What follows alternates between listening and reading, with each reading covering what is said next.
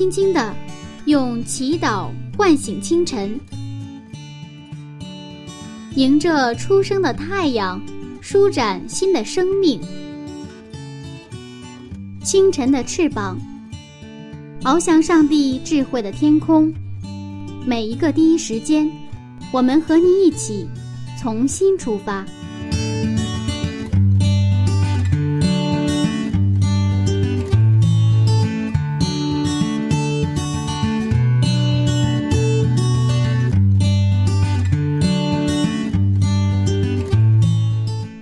时间与上帝相遇，精彩人生从上帝开始。收音机前的听众朋友，早上好！欢迎收听希望之声福音广播电台，这里是清晨的翅膀灵修栏目，我是主持人柚子，在这里问候您，今天好吗？在上一讲的创世纪当中呢，我们讲到了以撒和利百加的美丽爱情故事。那么今天呢，以撒马上就要和利百加见面了。接下来，我们就一起去看一看，上帝是如何成就了这段令人感到很神奇的婚姻呢？马上进入创世纪第五十一讲，以撒娶利百加的故事下。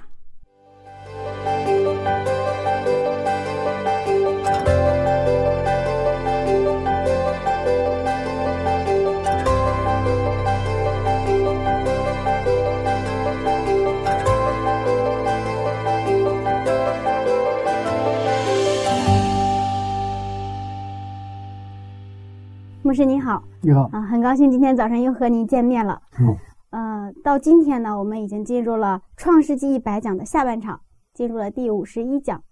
我知道目前呃，之前呢，牧师曾经讲过，上帝的祝福是有原理的。嗯那上帝上帝建立家庭是不是也有原理呢？没有原理的，是的，是的，因为这个家庭是上帝特别看重的，呃，一个创造七周一周创造当中的一个，实际上是它是一个最有亮点的一个部分。那么说，上帝所有的创造，它是都是按照原理去做的。所以在上一次分享当中，我们也是一起看了我们一些建立家庭的一些原理。现在其实我们今天要继续分享我们利百加和以撒的这个婚礼，就婚事哈，啊，在整个圣经当中，应该说，如果拿一个就是最经典的一个婚事或婚礼，应该是利百加和以撒，啊，因为这两个这个人呢，无论是他们个人的一生当中，还是他们之间两个人之间。就几乎就没有什么问题，应该是比较在伊甸园的亚当夏娃之后，我们所能见到的比较完美的一个一对儿一对儿。那么我们啊，接着上一次分享，我们继续来看，哎，我们今天的内容。我们今天啊，大体要分两个部分来去分享了。第一个部分的话，还是呃，为什么建立家庭？从这个原理呢，我们再稍微复习一下，然后接着我们去看。具体那么，那个老仆人去了这个利百家的家里以后，就涉及到很多的人物了，前前后后哈，怎么去见着他，然后又把他带回来，回来之后又怎么去啊营建它？那么整个这个过程还是一个就像一个电视连续剧一样，是很有意思的一个一个一些像情景剧哈。我们先复习一下，就是家庭的这个原理。嗯，有一个人从上海出发，嗯，到北京。在高铁上，然后呃，他对面坐着一个人，嗯、呃，然后他就问他：“你从哪里来？”他会怎么回答？我从上海来。我从上海来。嗯那去哪里？我去北京，北京或者是中间有站啊，石家庄啊、什么之类的。那肯定有这个从哪里来到哪里去。那假如说你当你问你从哪里来的时候，他说我不知道，然后说你去哪里？他的回答说。我不太知道，那你为什么在这个车上？我也不知道为什么。当然了，这种情况就是说，可能是只是构思虚构出来的。如果真的有的话，那么这个人可能患了一种失忆症，或者是精神有些问题，是吧？但是我们其实问我我们上一次的一个提问了，你为什么结婚？不知道。为什么生孩子？不知道。都不知道。我们其实也差不了哪儿去，但这个问题很严重。为什么严重呢？如果你是现在坐到从上海到北京的高铁上，你不知道从哪里来到哪里去？那你这个坐的火车，然后到终点了，是吧？你还下不了车，是吧？嗯，你下不了车就是很难办了。可能那个列车员、列车长就会把你带到派出所，是吧？然后派出所还是问你去哪里，你家在哪里？我不知道，非常不好办了。那我们要是这个呢，可能他一个人是一个一个人的问题。那如果是结婚的话，他不是是是一个人，他是一个两个人。那有这个孩子的话，又涉及到三个人、四个人的问题，对吧？嗯。但是都不知道。人生其实最重要的事情，我们常常非常的盲目。我们人生当真正是关乎到我们的幸福，关乎到我们一生的一些重要的问题。我们常常是非常的忽视，不是认真的对待。我们可能去买一个家具，我们都非常认真。为了买一个家具，我们会事先我们会从网上去搜索有关这个家具的很多的资料，然后我们去要转很多的家具商店，然后比较，然后砍价。我们真的是用九牛二虎之力就要把一个家具买过来。我们非常认真的对待它，拿过来之后呢，我们又非常爱护这个家具，但是。那个可能也许值几百块钱，或者是多了也就几千块钱的家具，我们从购买到家里保养，我们真的是非常的呵护有加。但是我们的家庭，其实我们真的有时候来不如一个家具，我们非常草率的说去相亲也好，或者怎么样结婚也好，非常非常的草率。但是我们看到亚伯拉罕，他对他这个儿子婚事的这个问题上。他是非常非常的慎重，我就想啊，因为这个他是在四十岁的时候就是开始去操办这个婚事问题，对吧？照理来说，应该是这个他的妈妈莎拉还在世的时候，应该开始要操持这个事情。但是为什么圣经没有记录？为什么当时没有就是留下这样的一个记录？哈，就是说，我想亚伯拉罕和莎拉之间应该有这种交流，是吧？我说我们的儿子现在也长大了，怎么办呢？我们得给他找个媳妇哈。但是一直没有，啊，为什么没有？圣经没有记录。但是我们圣经记录来看，等到撒拉去世之后，也就是说通过去世买了那个麦比拉洞，也就是在这确确立他们的有个所有的土地之后，接着的事儿是就是啊这个准备这个儿子的婚事，啊，所以从这个顺序来看，就先预备这个国土。然后呢，再预备他的后裔的问题，啊，那么在这个过程当中，我想应该是这个亚伯拉罕应该是早早的预备这个事情，啊，那么这个预备包括他们这个无论是亚伯拉罕还是撒拉，他们对这个以撒的对这个约的教育，对上帝律法的教育，是吧？就是对耶和华上帝的这种信仰的教育。在这个家庭当中一直来贯彻。从后边的记录来看的话，这是肯定的。为什么？因为啊，就是这个以撒的一个最大的特点，如果用一个词表述的话，就是顺服，是吗？顺服。那个顺服来自于什么？实际上是一个非常彻底的一个信仰的教育。所以之前呢，也就是为他的婚礼准备了一个预备了这样的一个一个很好的信仰的根基。然后呢，就开始祷告，是吧？再然后就是派去这个老仆人就过去，是吧？那么这一切的过程实际上都是按照什么？按照这个我们圣经的原理，就是非常的去重视他们这个婚事。那我们现在呢，就是我们是不是真正重视我们的婚姻的问题？看起来我们很重视，一到过年的时候大家很重视，过完年大家又不重视了，是吧？嗯。我们曾经有一个啊，这个教会里边，因为有一对这个啊婚礼的问题，那么我们的牧长之间啊有一些这个想法的差异。后来我们就是因为这个，我们就开始研讨，就是到底给不给证婚的问题。我具体细节就不用谈了。就是呃，按照可能教会的惯例，那么这两个这个新人他要到教会来请牧师证婚的时候。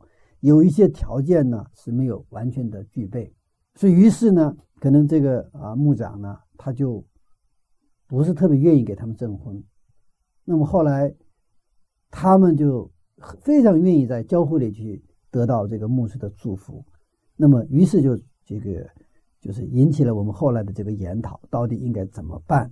我们应该怎样去立这个规矩？然后到底给证婚呢，还不是不给证婚啊？我们当时的其实焦点是。我们应该教会建立一个什么样的规矩给这个要结婚的人的结婚的兄弟姐妹？就是我们在教会里给他，啊，就是用什么样的规矩给他们征婚或不征婚？但是呢，其实我们的焦距就出现了误差。为啥？其实真正的焦点不在我们什么什么什么条件下给他们征婚，而是什么？我们事先应该给他们做结婚前的教育。结婚前的给他们的这种属灵的预备，让他们知道为什么要建立家家庭，为这个家庭是将来跟上帝的关系上应该怎么去处理这个关系，这些实际上教会是有义务、有责任去做充分的预备的。也就是说，什么？我们的教会如果真正重视上帝的话语，像上帝在创作的时候重视亚当夏娃的家庭一样重视这个婚姻的话，我们教会还要做很多具体的事情。来表现我们教会重视婚姻问题，对吧？那么在这种文化当中，可能我们教会的青年男女呢，也开始重视，真正重视我们每一个人自己的一个自己的这个将来的婚姻的问题。我们可能很抽象，具体的我们其实不重视，所以这也是我们导致今天，呃，其实我们在读到这个亚伯拉罕这个家庭里边的儿子和儿媳妇问题的时候。其实我们可能仅仅当做是一个故事。其实这里边我们看到，他们是彻底的按照上帝的话去去行动的，然后他们尊重这个家庭是一个什么？是上帝所计划、上帝所指挥的这样的一个家庭。所以我们接着就看第二个部分，就是看上帝怎样介入到建立以撒家庭的整个的过程。上帝是怎样通过他们的。这个相关的人哈，这里边一共出现六个人，关键人物，一个是亚伯拉罕、以撒、老仆人，还有利百加，还有利百加的哥哥拉班和他的父亲那个比比图利哈，比图利，这样是一共是六个人。我们看这七六个人是怎么去共同的协助上帝来一起来成全或者说建立这个呃传承上帝约的这样的一个家庭。就也就是亚伯拉罕的第二代，是吧？我们看第一点什么呢？第一点，亚伯拉罕相信上帝的应许，积极操办儿子的婚事。啊，亚伯拉罕作为父亲操办儿子婚事，不仅仅是完成一个任务，他的行动根据是上帝的话，是上帝的应许。所以说，他具体的细节要按照上帝给的原理去做。我们看创世纪二十四章的第二节。创世纪二十四章第二节。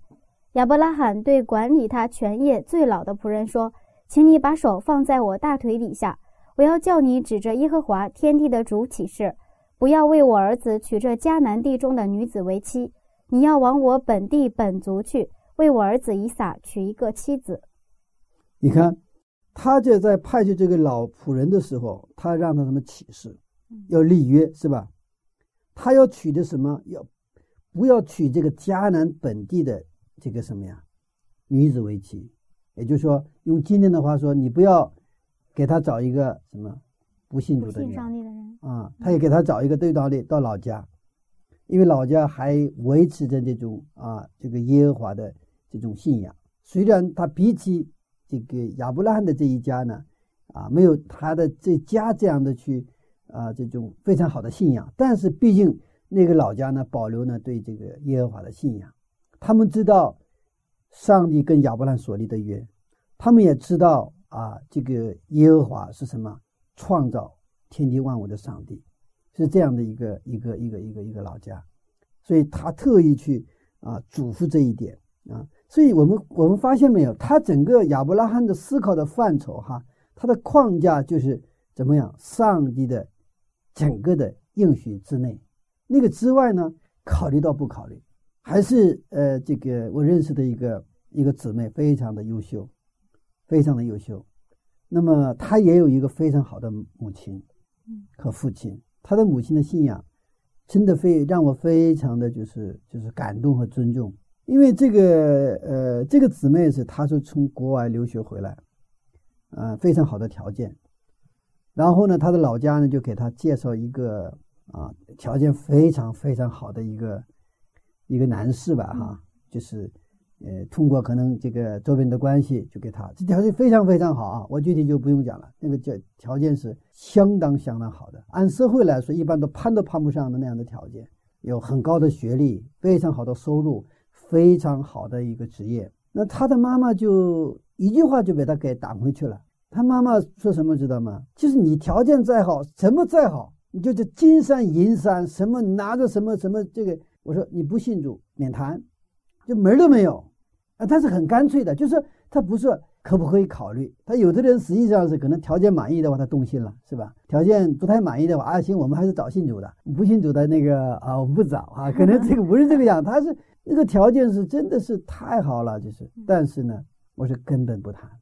这就是我们的一个信仰的一个根基，啊，非常重要啊。所以我们看这个亚伯拉罕，他第一个就是这样的。然后接着第二点呢，那么老仆人带着亚亚伯拉罕的这个使命呢，完了祷告着走向他的这个老家的时候，上帝就让这个老仆人遇见利百加，所以他跟上帝祷告。我们上一章已经已经已经分享了，所以他呢祷告的时候求上帝给他一个旨意，然后呢。这个的祷告的内容呢，也是让他能够遇到顺利的遇到上帝所预备的未曾谋面的那个亚伯拉罕的儿媳妇哈。我们看十二节，十二节，耶和华我主人亚伯拉罕的上帝啊，求你施恩给我主人亚伯拉罕，使我今日遇见好机会。这个老仆人行动的根据还是上帝的话，遵循上帝的话去行的。不过他祷告的时候，他谈了一个非常苛刻的条件。嗯。这个祷告有一点哈，我我是有时候他，呃，一般这个弟兄不怎么祷告，一般姊妹们也就容易这样祷告啊。我以前觉得那个有点迷信啊，但是后来我通过这个圣经看到，哦，还有这样去啊，很具体的就跟上帝提条件哈啊。我们看这个什么条件啊？十三节、十四节。十三节，我现今站在井旁，城内居民的女子们正出来打水，我向哪一个女子说？请你拿下水瓶来，给我水喝。她若说请喝，我也给你的骆驼喝。愿那女子就做你所预定给你仆人以撒的妻，这样我便知道你施恩给我主人了。啊，这个条件很有意思哈。这个意思什么呢？到井旁，对吧？嗯。然后井旁之后呢，这个我就向哪一个女子说：“我说，请你把这个水给我喝，是吧？”嗯。那么一般情况下的话，那么就给他水喝，这个不算，这就好像是两个人在对暗号一样，对不对？搞秘密工作的对暗号一样，他是不仅说请喝，而且是他我没有提出的一个一个一个一个请求的话，他就主动在说，我给你什么呀？喝你的，给你的那个骆驼也喝，骆驼也喝。大家知道骆驼很大，它有这个水是要喝很多很多水的，而且在当时的这个井呢。差不多有二十米深，嗯，所以说你要给骆驼喝水，可不是一般一般的呃一个一个情况哈。嗯，那他这个老仆人到底是出于什么样的一个想法，要再加一个条件呢？他就是什么呢？就是所以说他想遇见那个我们祷告了嘛，是吧？嗯，遇见那个上帝水为他预备的那个女子。嗯，如果是只是说我说请你给我水喝，他说他给你水喝的话，上帝没有介入的那个那个那个份儿，是吧？哦但是呢，如果说我说，请你给我水喝，然后他把水给你喝了，而且他呢，我祷告，他没有跟谁说呀，我只是跟上帝祷告了，是吧？嗯。那么他说我要给什么？给你骆驼也喝。嗯。那么后边这个话，就他的话就分两个部分，一部分是请给我水喝，另那么另一部分是，呃，我请你喝，而且我给你的骆驼喝。那么另一部分他说没说？没说。但这个话是通过祷告跟上帝说了，是吗？嗯。把两部分的话跟上帝是说了，但是跟那个女子是，他只说一半另一半是藏着。但是呢，这个另一半藏着的那个话，我跟上帝说了嘛？那个女子就按照那个话行动的时候，那时候上帝在跟他什么了？通电话了，是吧？一个证据，知道了吧？啊，就是拿这个来证据，知道他就是上帝为为这个他的他家的这个以撒准备的一个儿媳妇。嗯。所以说，他这个有一点像，真的是在这个秘密战争，呃，两个人接头我一样哈。所以这个老仆人真的很厉很厉害。我们平时也是一样，可能呃在公司的这个面试的时候也是一样的。呃，公司面试的时候常常比较呃这种，比如说让你把一个简历写过来，是吧？他其实啊这种经历很多，就是简历他可能都写不明白，或者说简历能写明白，但是不是很认真的写简历。那个老板的话，他马上你简历都不认真写的人，那不不可能认真的工作。对吧？他就马上说一句，他看的其实不是简历的内容，最重要的不是简历的问题，什么学历啊，什么工作经历啊，看是看这个信息，其实不是最重要。老板看的真正信息是你怎么去对待这一个小事情。那么有的人是把简历认认真真的是吧写好了，而且是他可能有的人简历是我可能 email 递过去了，那可能有一个人他不是，他不是用 email 递过来，他是用亲笔写完了，可能用快递给你邮过来，对不对啊？那这个就得分了。所以今天。呃，我们在职场当中，其实啊，我们真正的基督徒啊，我们是，我也是，我们也是跟上帝祷告的人。我们要祷告什么？我们比如教会就公司啊，让你做 A 是吧？但是可能老板心里还有 B，知道吧？那我们通过祷告的人，我们知道不仅要把 A 做好，我们还要做 B。这个 B 不是老板要求的，但是我把 B 也做了，那你就在公司里肯定是畅通无阻了。你这样的人。你要守安息日，应该不是什么难事情，因为这样的人是现在是很少有的。那可能在旁边的人看来，同事看来，因为，老板让你做 A，你怎么不仅做了 A，还做了 B 呢？那你可能不聪明，是吧？但是我们是行在上帝面前的人，那在上帝看来，你是什么？真正的什么敬畏上帝的人？老板其实心里也是，他想到可能说到 A，但是他心里想的也是 B。不过如果是你把 A 做了，B 也做了，你再做到 C，这个 C 是连老板都没有想到，知道吗？但是上帝想到了，所以真正的基督徒是一个到哪里是一个祝福的一个人。我们按照圣经的原理去做的时候，其实我们是对上帝做出回应的人，不是对人做出回应的人啊。所以到哪里我们都是什么？刚开始也许受误解，但是如果你这么坚持下去的话，你肯定会受欢迎啊，一点问题没有。那么今天我们看到，在可能我想到警方来打水的女子，会不会就这一个？一个这个这个立百加不一定，还有其他的人，但是也许圣经没有记录啊，但是这是只是一个也许了，也许这个那个谁呀，这个老仆人可能试过好几个人，知道吗？会不会？啊，也许是这样，是吧？有可能哈，不不一定是第一个是他，那这个啊，请给我水喝，他回应是啊，啊，那就给他给他水喝，完了就走了，是吧？嗯，有的说。呃，给我水喝，他也不是从那里打水，他可能他已经有的水当中分一点给他喝，是吧？不太认真。哦，遇到这个利百加的时候，那利百加就是请你喝，而且我要给你的骆驼也喝水，因为当时我说嘛，二十米深的一个井，不是给一个人喝，那个用不了多少水，要是给骆驼喝的，得得很多很多的水，非常辛苦的。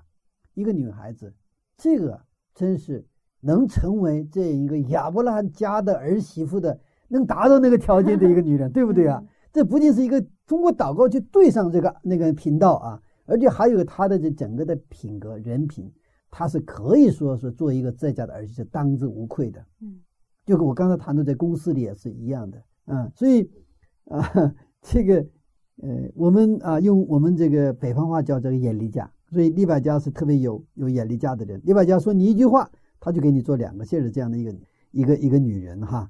嗯，所以在这种啊，呃，思维方式呢，在耶稣在谈到律法的时候，重新解释律法的时候，他他也谈到这个问题。在马太福音五章四十到四十一节，他谈到这一个非常有趣的现象哈。马太福音五章四十到四十一节，有人想要告你，要拿你的里衣，连外衣也由他拿去；有人强逼你走一里路，你就同他走二里。对，积极面对。有人强逼你走一里路。我走到八里路，哎呀，行，八里就行了吧，够意思了吧？那另外的八里路就是，呃，咱们别走了。但是耶稣说什么？你要走一里路，不仅要走一里路，你还要走二里路。现在这个就是这个这个企业里谈到的什么，知道吗？企业里谈到的是以前叫顾客叫满足，满足顾客的需要。那现在谈到的是要顾客感动。要让顾客感动，不仅是满足他们的需要，我要让他们感动。这样的企业是可以说现在是最具有什么竞争力的。不是勉勉强强达到要求，不是这样子。我刚才说了，我说这个企业公司里上班也是，不是勉勉强强就是完成任务，勉勉强强就是呃尽一点义务，不是，要让老板感动，知道吗？就让老板感动，就是你可能一开以后离开了这个公司，老板一辈子就会老捣鼓你。以前我们公司曾经有过谁？以前我们公司曾经有过谁？因为他是受到感动嘛，知道吗？因为感动的话，他就是跟你的关系不仅是老板跟一个一个员工的关系，他遇到一个真正的人，一个值得他去尊重的人，那么让他觉得真的活的做一个人活的是真的是有意有意义啊。所以，我们整个圣经的这种啊这种原理哈。无论是婚姻呢，还是工作呀，还是其他生活的方方面面，这个原理其实一个架构，一个架构。什么架构？就是我们是对上帝做出回回应的人，这也就是我们说我们是敬畏上帝，我们叫敬拜上帝的人，不是对人、对环境或者对条件做出回应的人。我们做出这个条件回应的人，经常什么？呃，当你说到你一个事情的时候，他会马上找一些借口。马上找借口为自己来什么下台阶，但是我们看到不是这个样子哈。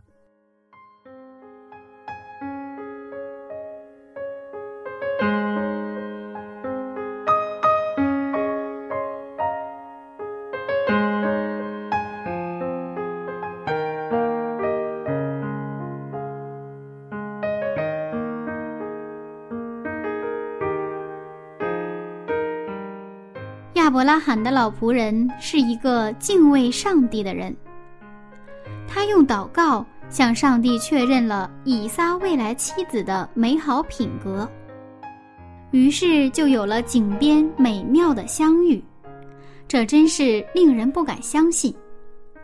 但是在上帝的带领下，却实实在在的发生了，的确让我们看到，如果我们遵循上帝的应许。在上帝，凡事都能。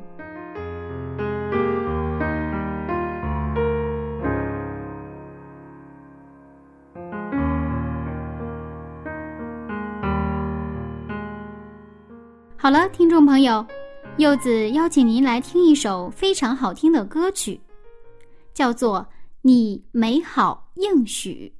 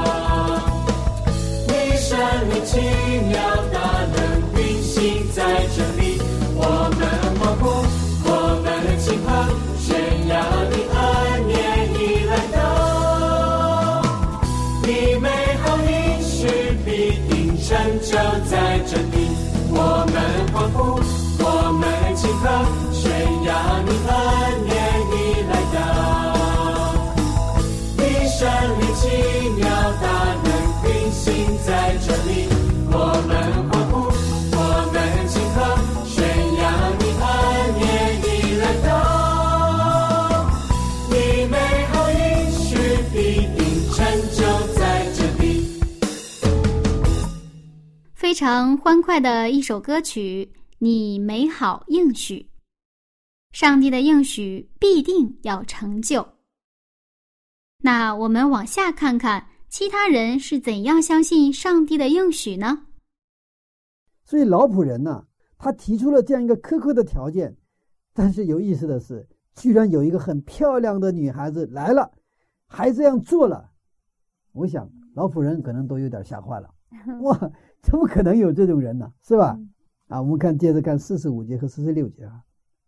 四十五到四十六节，我心里的话还没有说完，利百加就出来，肩头上扛着水瓶，下到井旁打水。我便对他说：“请你给我水喝。”他就急忙从肩头上拿下瓶来说：“请喝。”我也给你的骆驼喝。我便喝了，他又给我的骆驼喝了。哇，这真的很神奇啊！很神奇是吧？嗯嗯，老妇人真的遇到了一个上帝预备的人，嗯而且是这个，呃，在我们看来是一个奇迹哈。但是其实一个对一个真正的顺服上帝话语的人来说，它是一个什么自然的结果？自然的结果。如果我们的啊、生活当中，呃，如果也出现这样的事情，该多好！嗯但是可能这里边儿呃，我想我相信啊，有一点，我们还是缺乏信心。我们缺乏信心。我们是读圣经的时候觉得啊，圣经里这是可能的，圣经里这是可能的。但是我的现实生活当中差点劲，差点劲，对吧？所以当你我当我们不去相信的时候，其实我们在我们的现实生活当中很难见到什么圣经里的这些神迹启示。但耶稣其实跟我们说过哈，你们不仅要做我做的事情，而且你们要做比我做的更大的事情。也确实那样，在耶稣在世的时候，那个福音就是在加利利和耶路撒冷就那一带，呃最多也就是撒玛利亚。但是耶稣啊，十字架、受死、复活、升天之后，当五旬的圣灵配降之后，那些门徒们从懦夫一下子变成了什么？完全变了另外一种人。然后福音开始因着这些门徒们从耶路撒冷、撒玛利亚、加利利，然后直到什么地极、小亚细亚，然后到欧洲。那个是耶稣那个时候是一个小范围，知道吗？那么耶稣门徒说，那就是到了全世界了。那么到今天，福音传到我们这里，就是实际上耶稣所说的话呢，已经应许了，是吧？那么我们他们是把圣经的那个当时发生的事情或应许放大了，对不对啊？我们是现在在放大，还是说根本连圣经里出现过的事儿我们都经历不到呢？特别是在婚姻这个问题上，比任何的时候需要信心。为什么？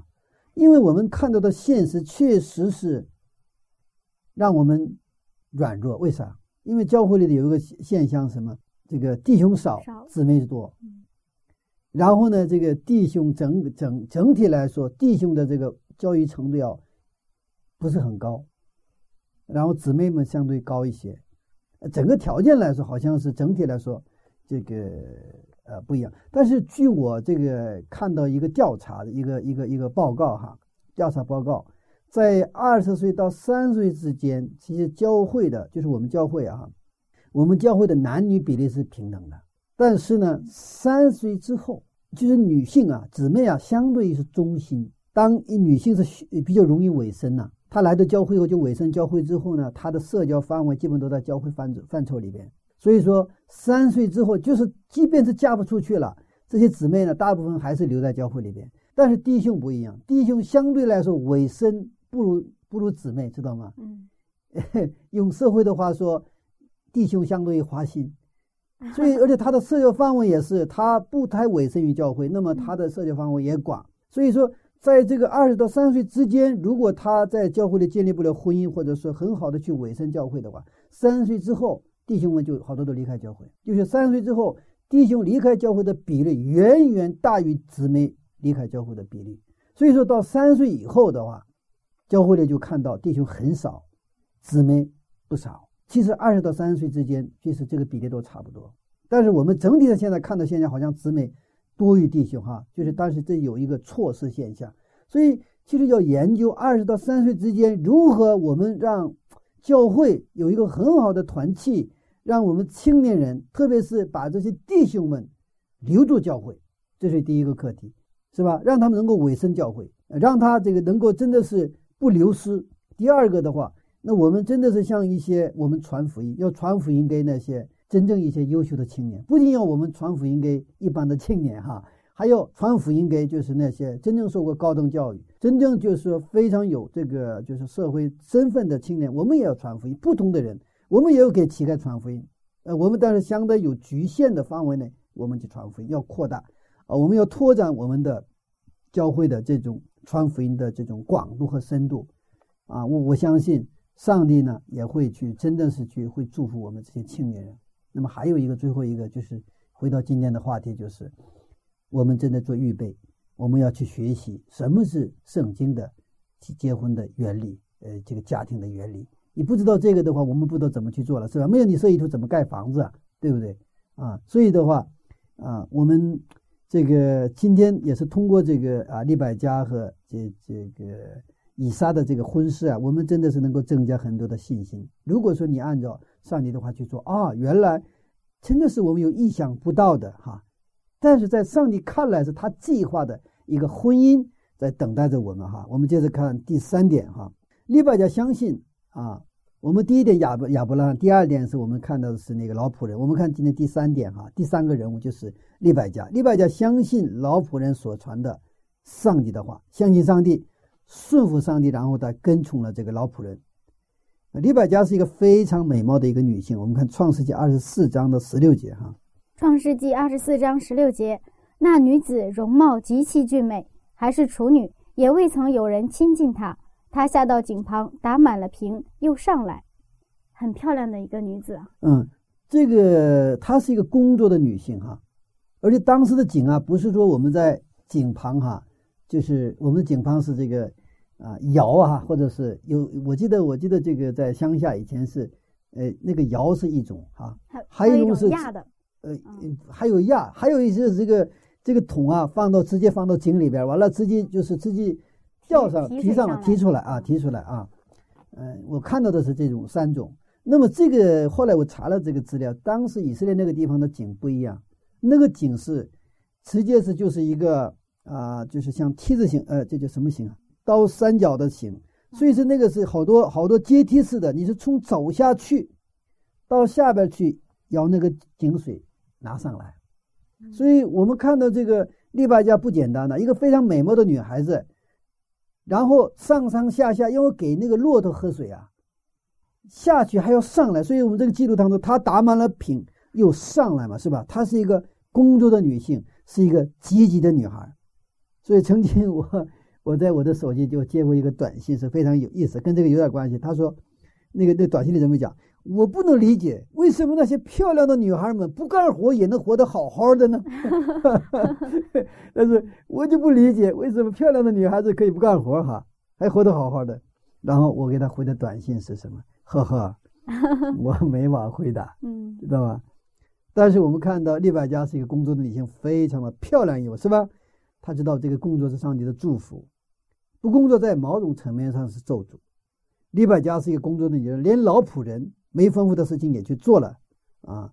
他水井二十米深，他是一个很苦的体力活，而且他给十头骆驼喂啊喂水呀、那可不是简单的事情。嗯所以我们再接着看这利百家的，这是确实令非常不一样，与众不同。五十八节，五十八节，就叫了李百家来，问他说：“你和这人同去吗？”利百加说：“我去。”哇，利百加真的是一个非常有勇气的女子啊，相当于现在的女中豪杰了。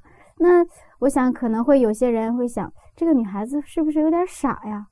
有点问题，是不是有点问题呢？啊对对对不正常哈。她没有见过这个新郎，她就敢去。她没有见过新郎，嗯，这个老仆人也没见过，是吗？对，当然了，这个老仆人会介绍我是从那个什么地方来，那么他是亲戚嘛，啊，他可以确认了哈。但是呢，即便是这样，他就一句话，就是跟着他去。其实这里边有一个我们看不见的一个东西，就是他们都是对一个立约的信仰，他们都知道这个我们的婚姻是为什么婚姻，我们的婚姻都是为了就是传承上帝的约。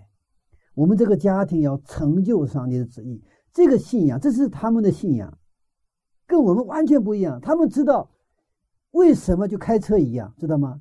他们知道为什么要建立家庭，所以当他通过祷告把这个整个过程，现在遇到包括遇到利百加的这个过程全部讲完之后，去不去？我去，我去，并不是我相信这个老仆人。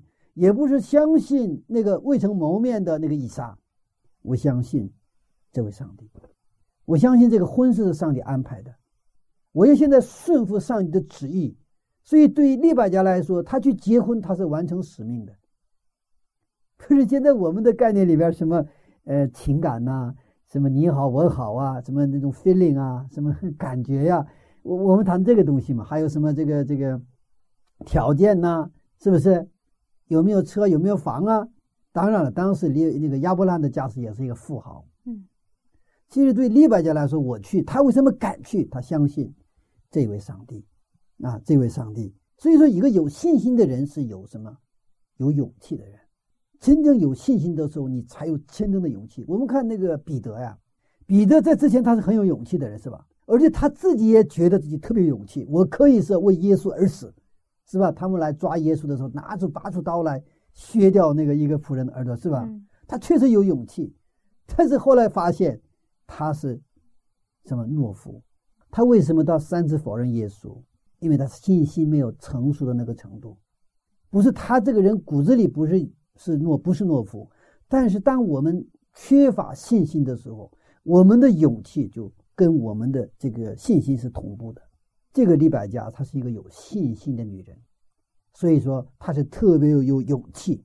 而且我们说了，那个从那个呃纳赫城到迦南多多多长的距离啊？九八百800公里，嗯八百公里。而且当时不像是坐高铁、坐飞机啊，要走一个月的路啊。而且一个月的路上，什么有什么盗贼啊，什么强盗啊，是什么事情，野兽啊，我们都不知道。但是我去，那个精神架势有有点像我们那个以斯帖一样，是吧？死就死了吧，我就去，是吧？所以，我们看到真正有信心的人呢、我们看的是真的是非常非常好看，真的非常的那种啊、是非常让我们去享受哈，非常享受。还有我们在创世十二章当中，上帝呼召亚伯兰的时候，亚伯兰也说我去，是吧？什么样的媳妇儿进什么样的公公家里，有什么样的公公就要进什么样的媳妇，是不是？这就值得都在什么？我们的这种信心，我们的信心。其实现在上帝也是呼召我们，你看这整个呃新约圣经就说你们来，你们要跟随我，你们要做我的门徒。然后耶稣也一样在今天跟我们说，你们要去，要把我们派出去，就是让我们做使徒。其实我们的家庭也是一样，我们来到教会以后，我们再回到家庭，我们也是你要去你的家，不是回你的家。回家和去家不是两，那是两个概念。为什么这么说？回家是你还是原来从家里来的时候的那种你的信仰、你的思维模式、你的一个状态。你现在来到教会，在去家里的时候，你已经身份不一样，你是做一个什么上帝的一个使徒来去到谁的家里？去到自己的家里。再去家里的时候，你就是带着一种使命去的。这是两个境界，两个那种格局不一样。所以利百加，你看她是一个非常纯洁的、积极主动的、有信心的女子，所以她也有资格做什么千万人的母亲。千万人的母亲，我们看六十节的经文，六十节，他们就给利百加祝福说：“我们的妹子啊，愿你做千万人的母，愿你的后裔得着仇敌的城门。他们给给利百加怎么祝福啊？你要做千万人的母，哇，这个格局太大了，对吧？你不是以后生好好生一个孩子吧？或者现在这个按照计划生育的话，你们再生一个，多生一个，生两个，不是你要做千万人的母。其实我们基督徒啊，应该是千万人的母，千万人的父，就跟上帝应许亚伯拉罕一样，这是给我们的一个使命，给我们建立家庭的理由。其根据就在上帝祝福的祝福的约里边，是让我们我们成为千万人的母亲，这样必须能够包容，像大海一样能够包容的那种胸怀、那种信心、那种爱的这样的一个形象。所以李百家，与其说是新娘的形象。更像一个很大气的一个什么母亲的形象，是吧？所以按照这种信心去找的是一个千万人的母。所以我们接着看最后那个两步，一个是拉班和比图里，呃，他也顺服了上帝的旨意，他也同意老仆人带利百加回去。这个老仆人非常会谈判。我们看四十九节，四十九节，现在你们若愿意以慈爱诚实待我主人，就告诉我；若不然，也告诉我，使我可以向。或向左，或向右。所以这个老仆人讲什么？我今天已经把上帝祝福带来了，你们可以自己选择。哥哥拉班和父亲比图里回答也是非常出乎意料。我们就去看五十一、五十节、五十一节，五十到五十一节。拉班和比图利回答说：“这事乃出于耶和华，我们不能向你说好说歹。看呐，利百加在你面前，可以将他带去，照着耶和华所说的，给你主人的儿子为妻。”你看，我们每一个环节、每一步都是出人意料，是吧？照理说，你来了之后吧，怎么样？你把女儿从来没有出过门的女儿，现在让一个人陌生人带到什么八百公里之外，要嫁给一个人，我们怎么敢呢？是吧？而且说那去最起码的哥哥跟着去啊，我得看完了再说，或者先去我探听一下，看完了再说，或者是你想娶我的女儿，先把那个小伙子带过来。我们得先看看完了，我们看好了，我再把女儿嫁出去。但是根本不是这个情况。即便是什么出于耶和华，我们就不能说好说歹，对不对啊？他们是怎么确定这件事情是出于耶和华呢？刚才就是他老婆来就把整个的经历都说了嘛，而且他们也知道这个这个亚伯拉罕这个家庭，哎，他们其实也知道这里家有一个以撒，百岁得子啊，这些这些其实都知道的。啊，那么以这么一个情况下，那么出于上帝的，我们就顺服，我们就顺服。我们最后看以撒他怎么去回应的？以撒通过老仆人听到上帝的带领，那么凭着信心，他去迎接利百加为他的妻子。我们六十三节看一下哈。六十三节，天将晚，以撒出来在田间默想，举目一看，见来了些骆驼。嗯，这个以撒我们整个看起来很被动，利百加积极勇敢。完了，以撒呢很温顺，然后呢比较被动，是吧？这好像这个有一点这个女强男弱的那种一个感觉。但是我们看到他是在默想祷告的人。其实祷告的人，他遇到越是大的事情，越会冷静下来。问题是现在我们的心是冷的，我们的头脑是发热的，就容易出问题。所以你看，一个贵小姐见都没见过未婚夫，就敢走上八百公里走过来。以撒呢，他还没看到他的脸。在当时的文化来说，就是一个嗯正常的自由的人是要蒙脸的。我们现在看到中东人也蒙脸吗？只有什么人不蒙脸？妓女和奴隶是不蒙脸的，就是能把露脸的是妓女或者是奴隶，就是一个那个自由的人都是蒙脸的。所以当时把那个那个以那个利百加带过来的时候，他是蒙脸的。所以你看以撒见到这个利百加，实际上没有看到他的脸，但是我们看。呃，这个以撒的下一步动作，六十七节，六十七节，六十七节，以撒便领利百加进了他母亲萨拉的帐篷啊。虽然没有看到利百加的脸，但是把他领进了母亲萨拉的帐篷。这个意味着什么？我接纳你为什么？我们家的成员，我愿意娶你为我的妻。出乎意料 是吧？我们接着看后半段，六十七的后半段，娶了她为妻，并且爱她。以撒自从他母亲不在了，这才得了安慰。嗯，娶她为妻，并且爱她，自从母亲不在了，这才得了安慰。我觉得这种，我每每次我读到这个经文的时候，就是我感到这种爱是什么一种，真的非常有深度，而且有力度，而且真正神圣的一种爱，是吧？嗯，如果是这种婚姻的话，上帝不能不祝福，而且这种家庭不能不成为别人的一种一种祝福。所以这个故事当中，我们看到他们选择整个的六个人物哈，亚伯拉罕、以撒、老仆人，然后那个利百加，然后比图利，还有拉班，整个的这些人全部去，他们有一个共同的标准，就是上帝的旨意、上帝的使命，对吧？嗯，家庭原理。这样的时候，这个婚是什么呢？非常顺流，对不对呀、嗯 非常顺流。完了，我们最后看到，实际上圣经当中最完美的一个家庭，就是利百加和以撒的这个家庭。嗯确实是这样的。嗯我想在刚才牧师分享的过程中，我就在想，如果没有上帝在中间嗯，不可能有这样的一件事情出现。所以这个婚事是上帝计划、嗯，上帝策划、上帝指挥、上帝进行的，是吧？是的。嗯，这个家庭肯定会蒙上帝的祝福。好，谢谢牧师的分享。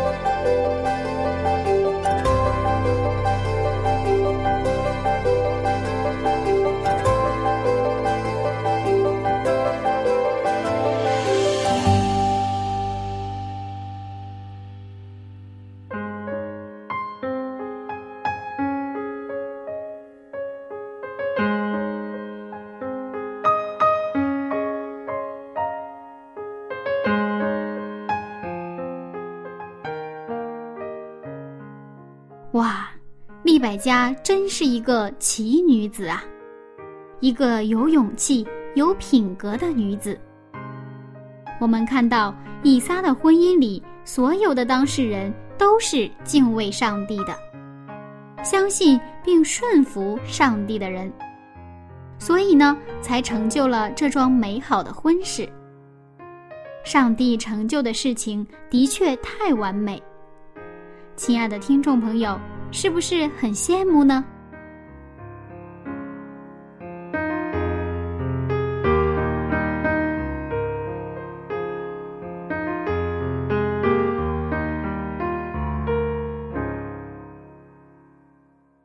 那么下面呢，我们还是一起来祷告。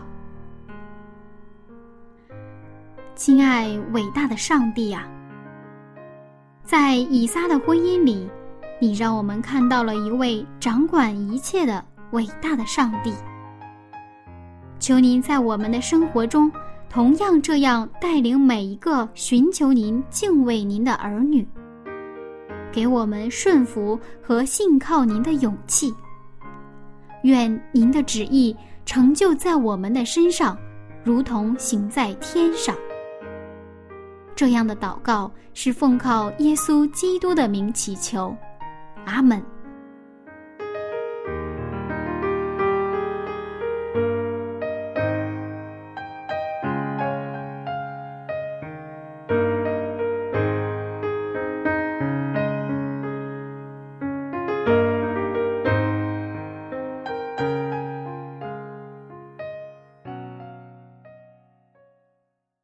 好了亲爱的听众朋友一段美满的爱情故事就先讲到这里了，柚子真的是很羡慕能有一段这样上帝成就的婚姻呐。